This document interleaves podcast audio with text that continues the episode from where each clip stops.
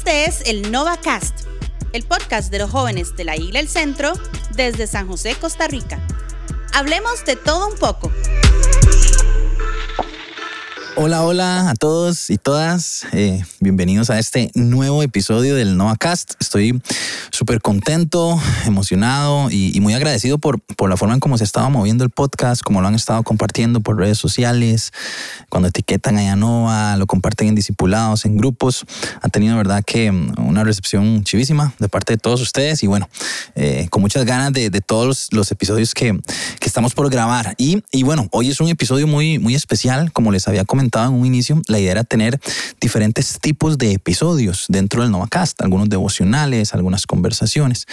Y uno de ellos era eh, episodios que fueran testimonios. Así que, como ya ustedes pueden ver en, el título, en cualquiera de las plataformas que, que, están escuchando, el, el, día de hoy es un testimonio y es un testimonio sobre, sobre un tema eh, sensible, un tema delicado, pero importantísimo poder hablarlo y poder eh, tener conversaciones reales respecto a temas como estos, porque suceden la lamentablemente más de lo que quisiéramos y, con personas cercanas a nosotros que, muchas veces ni nos imaginamos. Así que, como puedes ver el título, eh, mi testimonio de abuso sexual. Ese es el tema de hoy. Si por algún motivo este tema te, produce sensibilidad por algo que hayas vivido, que alguna persona cercana haya experimentado. Eh, te puedo dar algunas recomendaciones, tal vez escucharlo con alguien, a la par tuya, alguien de confianza. Eh, que te pueda apoyar en caso de que eh, te produzca en algún momento algún tipo de memoria, recuerdo, algo doloroso, algo que te pueda traer alguna crisis. Em, o escucharlo después, no necesariamente hoy, tal vez en algún momento que puedas tener alguien cercano que pueda estar ahí. Em, pero lo que sí estoy seguro es que eh, este episodio te va a bendecir muchísimo, nos va a ayudar y dar herramientas para, para poder enfrentar temas eh, tan delicados y tan importantes como estos. Y bueno, hoy me acompaña por acá em, Dayi, bueno, así le digo yo, Dayi. Em, y ella nos va a compartir un poquito de su testimonio. Así que, Dayi, bienvenida al podcast Novacast. Muchas gracias. Em, yo, la verdad, encantada de estar acá, de ojalá poder bendecir a las personas que escuchen. Y sí. Súper, súper, súper. Muchas gracias. Bueno, yo te digo Dayi, te llamas Dayan Corrales. Eh, para los que no te conocen, Dayi, contanos un poquito qué haces, cuántos años tenés, eh, un poquito de, tu vida al día de hoy. Bueno, este, yo tengo 23 años. Eh, actualmente estudio. Gracias a Dios trabajo. tengo una relación Semáforo en rojo, entonces. Es rojísimo. Em, ¿Qué estudias? Estudio educación preescolar. Excelente. Ya estás por terminar, ¿cierto? Estoy por terminar, correcto. Qué. Qué qué bendición. A usted conozco de, de hace rato, hemos tenido eh, conversaciones de todo tipo eh, durante muchísimos años. Has tenido y has atravesado etapas importantes, decisiones importantes y, es muy chido ver todo el proceso que, que, has tenido y cómo Dios te ha llevado en, las distintas etapas, ¿verdad? Y poder conversar hoy aquí es, es este súper valioso. Antes de entrar en el tema, me parece importantísimo lo que decías ahorita, ¿verdad? Estás en una relación, estás contenta, eh, estás cumpliendo tus, tus metas, tus sueños, a punto de graduarte, tenés un trabajo estable. Em, quiere decir que se podría decir que hoy estás plena, estás feliz, estás contenta a pesar de, todo lo que viviste. ¿Cómo te sentís? Gracias a Dios. O sea, puedo decir que sí. Eh, ahorita estoy en lugares que no pensaba llegar, en realidad. Qué chido. Entonces, sí, estoy, estoy estable, estoy plena, estoy sana. Eh, o sea, sí, gracias a Dios, todo bien. Súper. Con todo y todo, ¿verdad? Claro, claro, claro. Eh, me encanta eso porque es como, como, como ver primero el hoy. Antes de, de volvernos un poquito, es como ver el, final de la película, ¿verdad? Como el final eh, feliz, a pesar de, por supuesto, todas las dificultades y los retos y, y los momentos tan duros y oscuros que tuviste que atravesar pero arrancar el episodio con esa esperanza, ¿verdad? Con esa confianza de que eh, después de muchas cosas que nos vas a compartir ahorita, hoy estás contenta, hoy estás plena, estás eh, con corazón sano, como decías, y, y, y, con todo un futuro por delante, ¿verdad? Eh, que no fue determinado por, por, lo que atravesaste, ¿verdad? Entonces, bueno, habiendo dicho eso, eh, es el final de la película. Al día de hoy, pongámosle pausa y, devolvámonos un poquito atrás, al inicio. Este, contanos un poquito más qué, qué, sucedió, cómo, cómo, fue esa experiencia que tuviste. Bueno, yo cuando tenía 16 años, estaba en la adolescencia plena. Eh, lamentablemente fui víctima de un abuso sexual por parte de una persona bastante cercana, de mi confianza y de mi cariño totalmente. O sea, no, a pesar de lo que me hizo, no puedo dejar de decir que yo le tenía cariño. claro. Eh, entonces, pues sí, mm, siento que fue duro para mí que fuera alguien que yo conocía y alguien que le tuviera tanta confianza y tanto cariño, eh, porque no es solamente como lo duro del trauma de lo que pasó, eh, el abuso, sino también la ruptura a mi confianza y a mi juicio, porque para mí él era alguien que no me iba a hacer daño jamás, ¿verdad? Entonces, pues sí, básicamente eh, eso me pasó, estuve, tuve unos meses muy duros, eh, con estrés postraumático, con depresión diagnosticada. ¿Lo compartiste con eh, alguien en ese momento? Sí. Con mis papás, ambos, fuimos a poner la denuncia, todo el, la cosa, porque yo era menor de edad y no había de otra. Eh, no era lo que yo hubiera deseado en su momento, porque mi deseo era no hablarlo realmente. Si hubiera sido decisión tuya no, no hablar del tema, allí no, nunca, nunca me han mencionado eso. Mm, no lo sé. Hablarlo sí, tal vez, pero poner la denuncia no lo sé. Ok, no, no, no, no hubieras llegado hasta esas instancias legales. Tal vez no en ese momento. En ese momento no. Tal vez unos años después, cuando me sintiera más, no sé, menos vulnerable o más protegida, más segura, tal vez. Eh, porque en ese momento, o sea, era muy duro. Enfrentar el proceso legal en ese instante era muy duro. Era muy duro. ¿Son los más duros esos primeros meses, Daji? O, o, por etapas se vive de manera distinta, igualmente, igual, igual de difícil? Yo creo que depende de cada persona. Para mí, los primeros meses fueron los más duros. Primero porque yendo al lugar donde pasó lo que pasó, eh, era la misma ruta que seguía para ir al colegio. Entonces, eso pasó justo antes de salir a vacaciones, entonces todavía en las vacaciones ahí más o menos, ¿verdad? Tratando de componerme, pero cuando volví al colegio sí tenía muchos episodios de estrés postraumático y ataques de ansiedad en la parada de bus, o sea, tipo antes de que y había gente en la parada y no dicen nada, o sea, era como que esta se desmayó y eh, a nadie le importa. Nadie te prestaba atención. Muy feo. Y yo recuerdo varias veces incluso de volverme a mi casa y decirle a mi mamá, o sea, es que no, y o sea comía más para ver que no fuera el azúcar o algo así.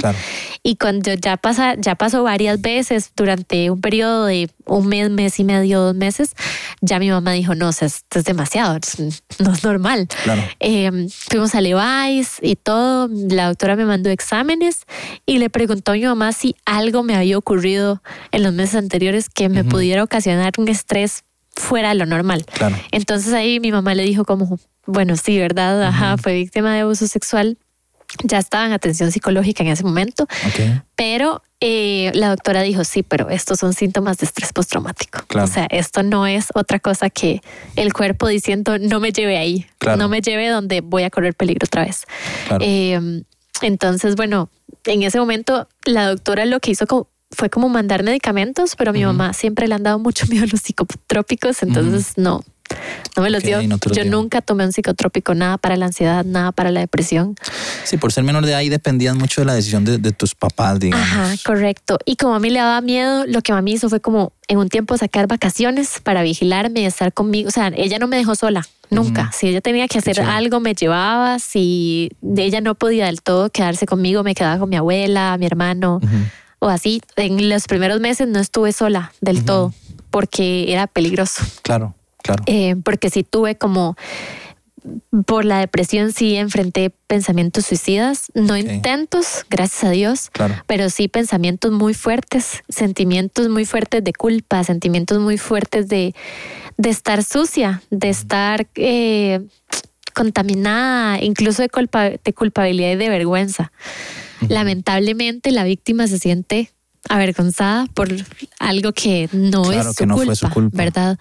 Eh, y creo que es, bueno, me han dicho, me han dicho otras víctimas que es muy normal sentirse de esa manera, sentirse avergonzado. Eh, hablarlo es la cosa más difícil. O sea, es, es el primer paso, pero es el paso más difícil, digamos, decírselo a alguien. Eso que decís, porque creo que es una de las, y recientemente, hace nada, hace días, hablé con una muchacha que estaba atravesando por una situación así y está en esa batalla de si habla o no, ¿verdad? Vos que lo viviste y, como lo estás diciendo, eh, a veces la gente dice, ay, pero ¿por qué no lo habló? ¿Y por qué no lo dijo? ¿Por qué se quedó callada? Y es que no saben, ¿verdad? Sí. ¿Por qué vos consideras que eh, el conversarlo, vos que, que estuviste ahí, es tan difícil para que las personas puedan comprender, ¿verdad? A veces nos falta tanta empatía que creemos que solo llegar y hablar la boca y ya, abrir la boca y, decir las cosas, ¿verdad? Eh, ¿Por qué esa, esa primera fase, ese conversarlo, ese hablarlo, ese exponerlo es tan duro? Yo creo que es duro porque el abuso como tal, no solamente el abuso sexual, sino el abuso como tal es una ruptura a la confianza de una persona y a su seguridad. Entonces, cuando esto está roto, uno entra como en una zona de alerta de no sé qué hacer, o sea, no sé cómo manejarlo y depende de qué edad tenga y las herramientas que emocionalmente tenga para ese momento, va a ser más o menos difícil hablarlo.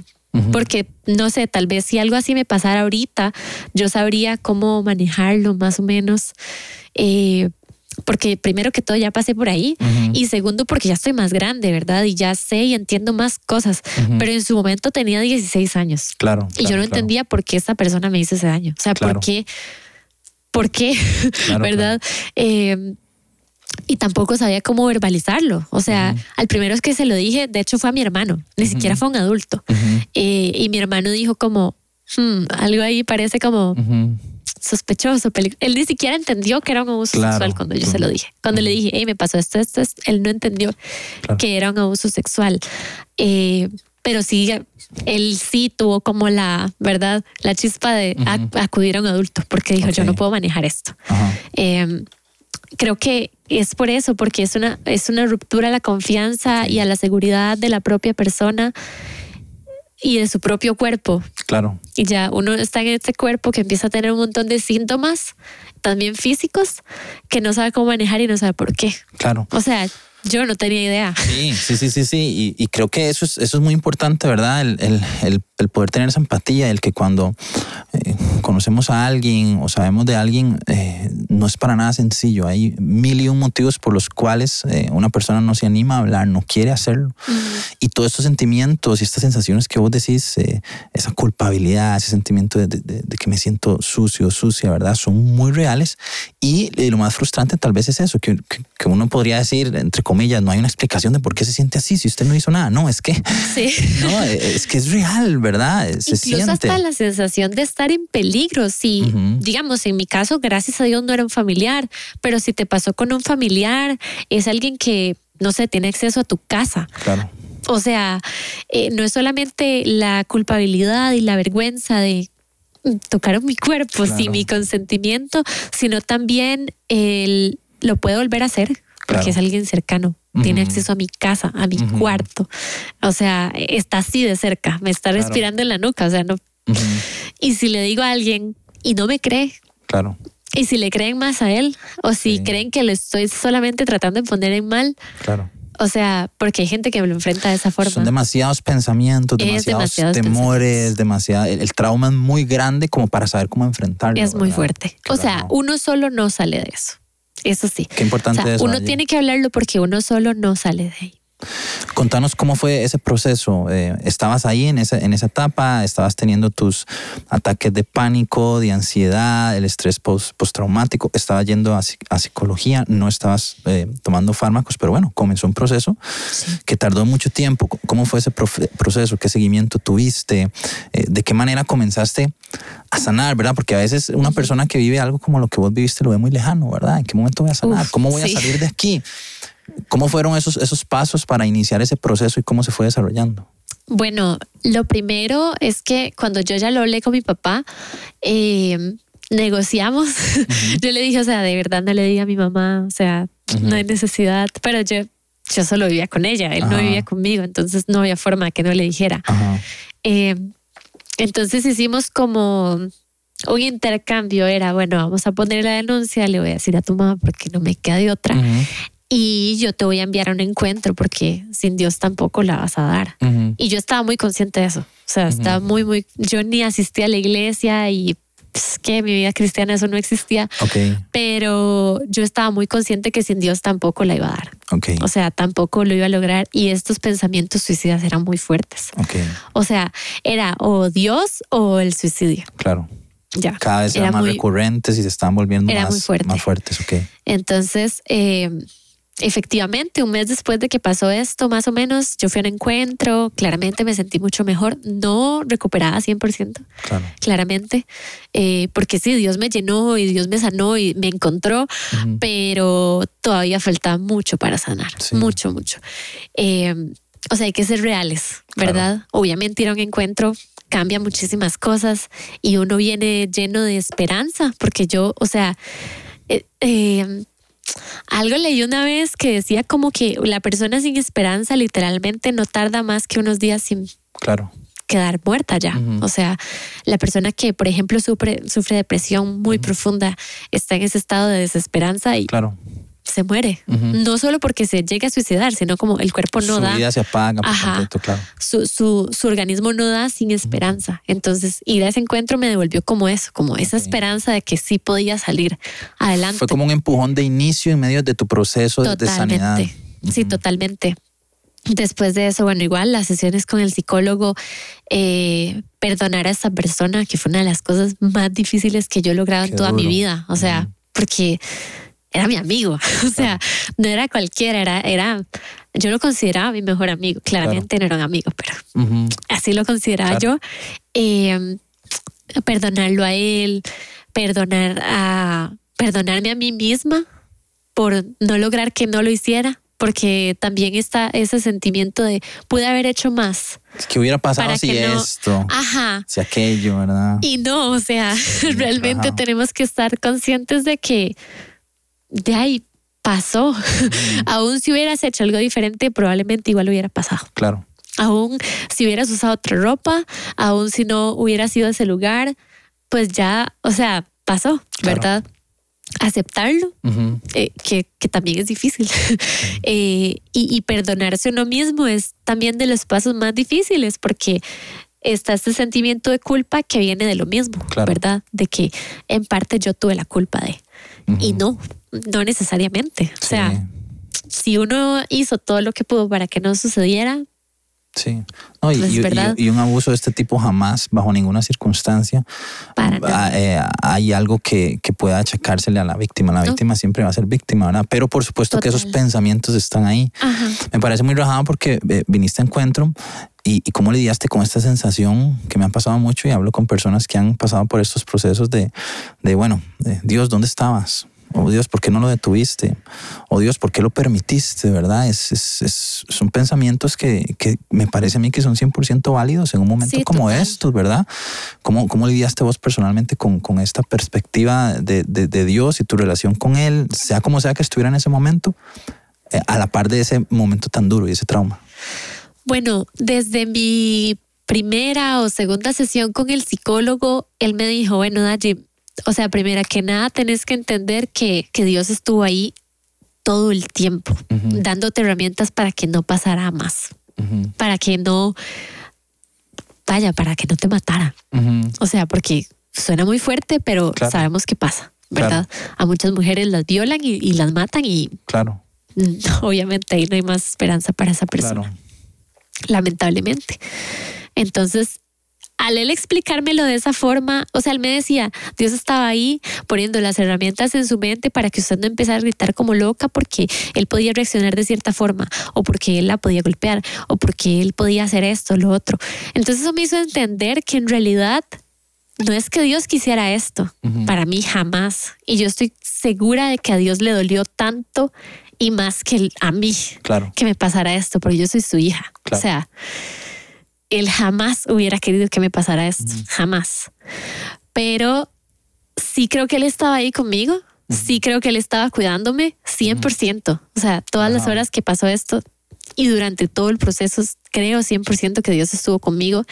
Creo que a él le dolió más que a mí, que fue la que lo pasó, eh, porque no creo que hay alguien más que me ame más que él. claro. Eh, y creo que es algo de lo que él se aprovechó para encontrarme, porque así fue como yo llegué a Jesús, o sea, no, no fue antes, ¿verdad? Fue después de esto. Y fue después de esto que yo dije, bueno, ya lo necesito ya más de lo que creía. Qué rajado verlo así, ¿verdad? Verlo como, como el, el, hecho de la vivencia tan, tan dura y tan traumática que viviste también te representó, pues... Eh, una oportunidad, como decís vos, que tal vez otras personas no tuvieron. Lamentablemente terminaron muertos o muertas en algo como esto. Y, y en tu caso, pues el, el, poder verle el lado, un lado positivo en medio de algo tan difícil habla mucho de, de lo que Dios hizo en tu corazón en este periodo, ¿verdad? Porque cualquier persona diría, no, esto no tiene absolutamente nada que, que verle, que rescatarle.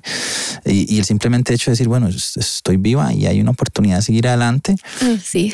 requiere valentía, ¿verdad? Y requiere de, trabajo en medio de ese, de ese, proceso y de ver que, de que como decías vos, cada, quien toma sus decisiones eh, y lamentablemente eh, esta persona abusadora tomó decisiones eh, que dañaron y afectaron en este caso tu vida, así como a nivel mundial miles de personas lo han hecho y, y es esa capacidad de libre decisión que termina afectando a otros, ¿verdad? Pero que a pesar de eso de una u otra manera se puede encontrar a Dios. Sí, total. En medio de ese, proceso.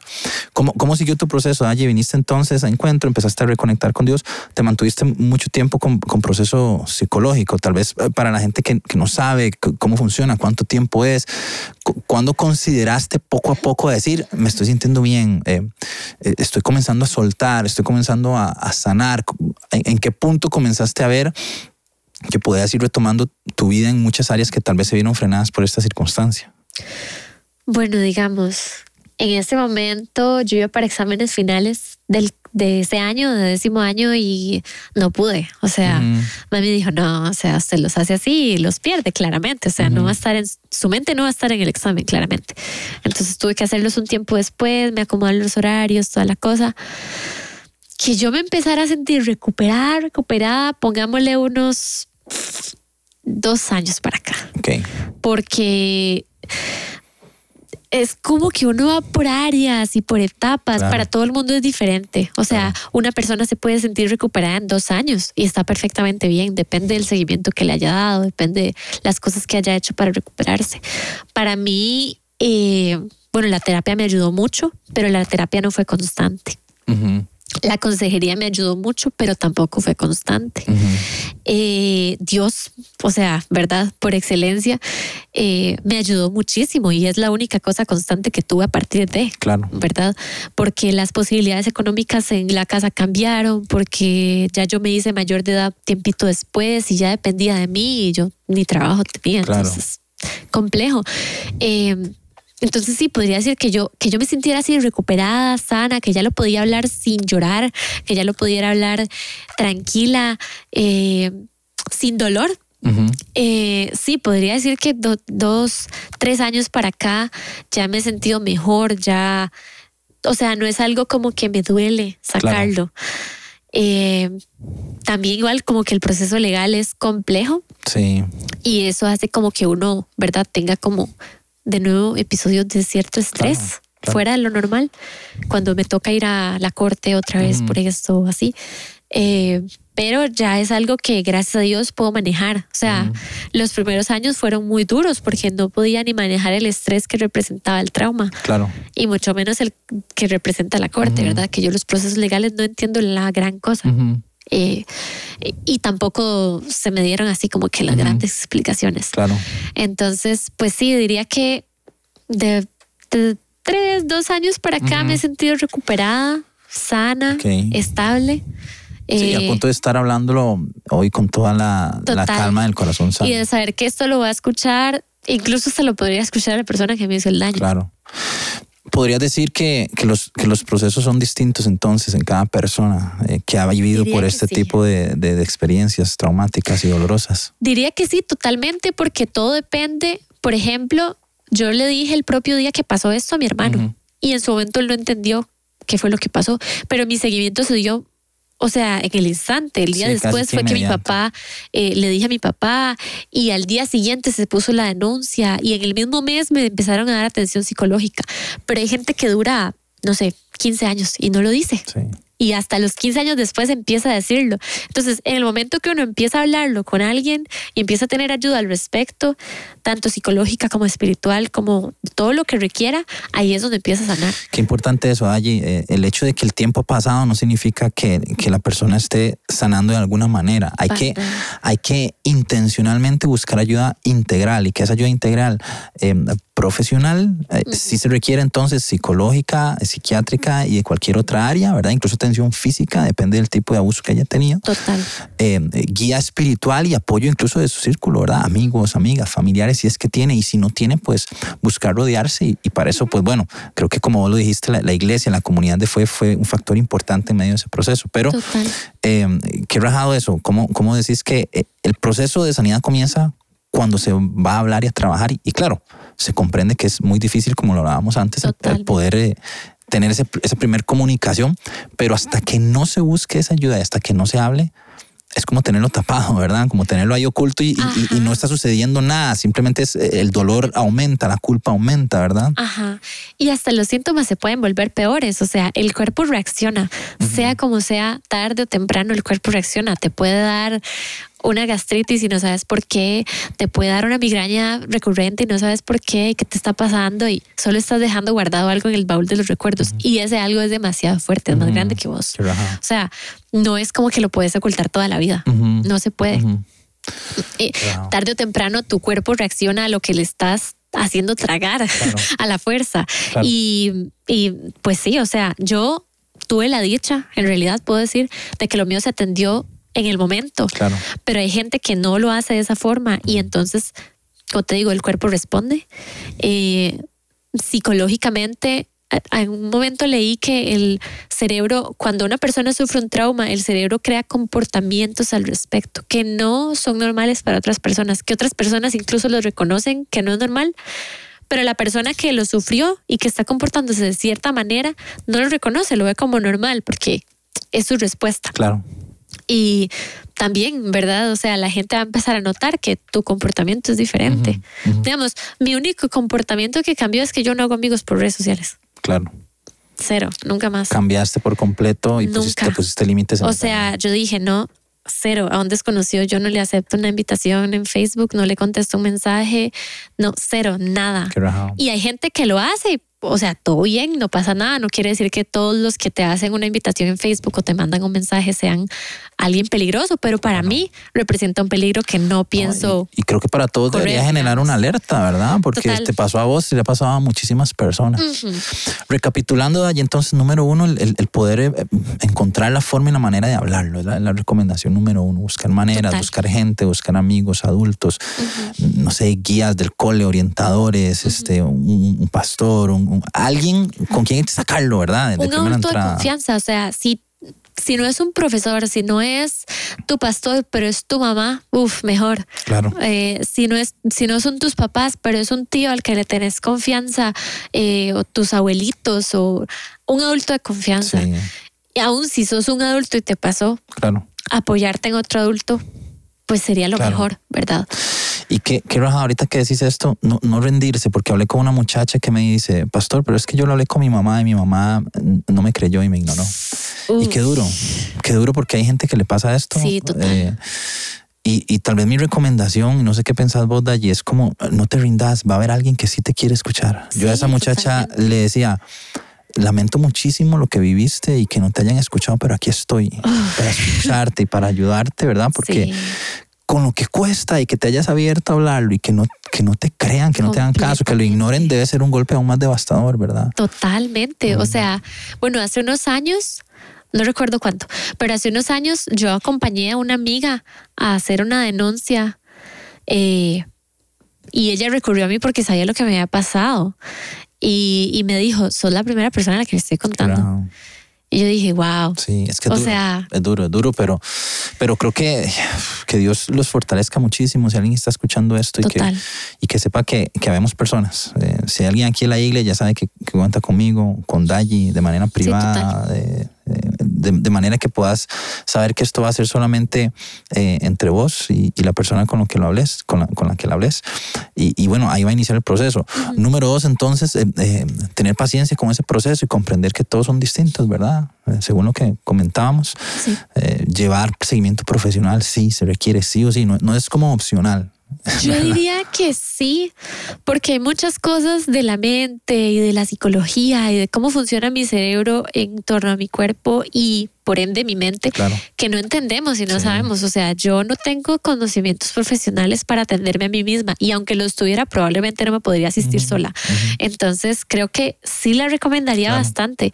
Recomendaría a alguien que crea lo mismo claro. Eh, que vos, porque bueno, y los conceptos y los consejos pueden diferir bastante de alguien que no crea lo mismo, que no. No digo que tiene que ser cristiano, pero es como mi recomendación en base a mi experiencia. Del tema legal que, que aconseja Dayi, sé que hay mucha gente que se pregunta, no quiero hacerlo, no quiero ir a, revivir esos momentos, ya llevé mi proceso, no quiero hablarlo. Hay algunas personas que tal vez culpabilizan a otras, dice usted tenía que haber puesto la demanda porque esa persona puede andar ahí libre haciendo X o Y cosa, ¿verdad? Y creo que es un tema bastante complejo también. ¿Cómo, cómo, ¿Qué recomendás vos en cuanto a esta área? Bueno, si sos menor de edad no hay de otra, ¿verdad? Tus papás tienen que poner la denuncia porque si no la ponen es una bronca para tus papás, ¿verdad? Si sos mayor de edad y la decisión está solamente en tus manos, cuando te sientas listo. Porque es un proceso rudo de enfrentar. O sea, cada que llega una notificación de los juzgados, cada que hay que ir eh, y cabe la posibilidad de que veas a esta persona, por más que se hagan todos los intentos de que no, siempre cabe la posibilidad en los pasillos, ¿verdad? Entonces, cuando te sientas listo, sería lo mejor. Porque así no... Bueno, si tu idea también es que esa persona pague, pues también está perfectamente bien, creo que es parte de y es entendible. Pero aún si no, para que quede un registro de que algo te pasó y que no solo quedó ahí en el olvido y nadie sabe y nadie supo y, ¿verdad? También por eso. Y pues también para que esta persona de alguna manera tenga consecuencias de lo que hizo, porque es totalmente injusto que no las tenga. Claro, claro. Daye, para, para ir cerrando, eh, después de todo esto, ¿cómo ha sido el proceso de, de volverte a dar oportunidades? De volver a, a confiar en, tener una relación de noviazgo, por ejemplo, de, de, de, volver a caminar por la calle tranquila, después de todo este proceso psicológico de años de sanidad eh, personal y demás. Eh, yo creo que, que, muchas veces, eh, y con toda la razón, el temor frena. Y, a las personas después de vivir cosas como estas, ¿verdad? ¿Cómo fue ese proceso de, de, de retomar esa confianza, de, volverte a dar oportunidades en todas las áreas para que hoy en día, llegando nuevamente al, final, al día de hoy de, esta historia, eh, puedas estar con ese corazón sano? Creo que yo siento que mi proceso ha sido bastante lento para hay gente que durará más, ¿verdad? Y entonces lo mío lo vea rápido. Pero siento que he ido dando pasos poco a poco a lo que yo me siento lista. No, nunca me he forzado a hacer algo para lo que no me siento lista porque creo que sería muy arriesgado hacer eso. Podría hasta ser un detonante y no tiene ningún sentido. Y no hay prisa de nada. Eh, entonces, volver a confiar en mi juicio fue un tema complejo, hasta para escoger carrera. O sea, fue todo un tema. Pero eh, todo con su tiempo, todo en el momento que, que ya toca, ¿verdad? Como que, bueno, ya no hay de otra, ahora sí tengo que escoger carrera, ahora sí tengo que elegir, este es mi amigo, este no es mi amigo, esta persona me acerca, esta persona no me acerco, con esta persona tengo este espacio, con esta no, definitivamente no, tomo este riesgo, no lo tomo. Eh, creo que siempre queda como esa malicia de ser más mm, exclusivo. No en un mal sentido, no es como que yo no le hablo a nadie y que nadie me hable porque yo no le... no, tampoco, ¿verdad? Ya creo que es un poco extremo. También depende del momento en el proceso que, estás, porque yo también tuve un momento así de que no quería hablarle a nadie. Claro, y con toda la razón. Y, ajá, exacto. Pero ya ahora sana, ya ahora, ¿verdad? Como recuperada, eh, sí he aprendido a ser más exclusiva. No de que no le hable a la gente, como te digo, pero sí de elegir a, a quién le comparto mis cosas, a quién le tengo confianza, eh, con quién comparto ciertos espacios. con mi novio, todo fue un proceso largo porque en realidad fuimos amigos mucho tiempo antes de ser pareja, entonces ya había confianza. Em, entonces, como que... Es como, ir un paso a la vez en todas las áreas. Ajá, total. Pero sí generar como esa, eh, como decías, ese riesgo de, bueno, de, tengo que seguir eh, al, ritmo de cada quien, pero la vida continúa y mientras esté llevando un proceso de sanidad, se está dando un avance positivo, ¿verdad? Totalmente aunque a veces se sienta que no, porque también hay días de días. Hay días que no se siente que se avanzó. Y es parte de. Claro. O sea, yo he tenido días de esos. Claro. Y, creo que es parte de. Días que, siento que no, que todo está aquí, que todo lo tengo encima. Y, no, no es cierto. Solamente parte de. Solamente como terapiarse también uno mismo y, decir, bueno, no, primero que nada, ya no estoy en peligro. Esta persona ya no me puede hacer daño. Eh, ya lo hizo, pero no lo puede volver a hacer. Y he avanzado todo esto. Claro. Volver a ver atrás y decir, bueno, ya no estoy donde estaba. No estoy donde empecé. Claro. Claro, súper, súper. ¿Qué le dirías, allí para cerrar a, todas las personas que te están escuchando? Tanto personas que han vivido eh, situaciones como estas, personas que tal vez ellos no, pero tienen amigos, familiares que han vivido esto. Y en general la gente que te escucha, ¿qué, recomendaciones les dirías eh, eh, acorde a tu vivencia, a lo que Dios ha hecho en, vos? Mm. A las personas que se identifican con este testimonio, les diría que sí se puede salir de eso, que no es fácil. No voy a mentir, no voy a decir, ah, no, mira, en dos días estás como nuevo. ¿Por qué no? Tiene su tiempo, para cada persona es distinto, cada persona es diferente, por ende cada proceso va a ser distinto. Que se tenga paciencia, pero que sí lo hable. O sea, que sí un día vas a dejar de ser víctima y vas a pasar a ser sobreviviente, que un día vas a poder verte como resiliente, que un día te vas a poder ver al espejo y verte como alguien fuerte, como alguien seguro, como alguien que puede tener confianza en sí mismo y en otros. Eh, que no todo el mundo es así, no todo el mundo te va a hacer daño. Obviamente queda una huella ¿verdad? Marcada y se va a marcar en tu comportamiento probablemente toda la vida, tomando medidas para que esto no vuelva a suceder. Cree que es algo bueno, en realidad. Em, pero aprender a tomarlas, ¿verdad? Ni irse a los no irse a los extremos en general. Em, a las personas que tienen a alguien cercano, les diría que tengan paciencia. O sea, mucha paciencia, porque como te decía, hay días de días. Hay días que uno nos, o sea, que uno siente que acaba de pasar y que eh, está todo ese miedo, toda esa ansiedad, toda esa, todos esos sentimientos encontrados que no sabe cómo manejarlos y sencillamente necesitas solo ser escuchado, solo alguien presente, ni siquiera hablarlo, porque no siempre uno quiere hablarlo, eh, pero si alguien presente que esté ahí eh, para apagar el fuego con uno, claro. para bajar las aguas y calmar. Para llorar juntos. Si para llorar juntos si es necesario, total. O sea, tener a alguien para que solamente llore conmigo fue una de las cosas que me ayudó más en las personas que me acompañaron en este proceso. Que no me dijeran, pero qué siente, pero qué tiene, pero qué le pasa. Solo que estuvieran ahí mientras yo estaba llorando, mientras yo estaba tratando de, de saber qué, ¿verdad? Con mi vida. Eh, fue algo que me ayudó muchísimo. No, sí que obviamente tenía muchas preguntas, y que había muchas incógnitas, tanto de mi parte como de parte de las personas que estaban a la par. Eh, pero les diría eso, que tengan paciencia, que si la persona quiere contarles, solo escuchen y, que oren mucho por esta persona. Eh, porque lo necesita mucho. Que traten de ser ese Jesús lo más que se pueda con esa persona, porque la necesidad es mucha. Qué chido. Muchísimas gracias, Dayi.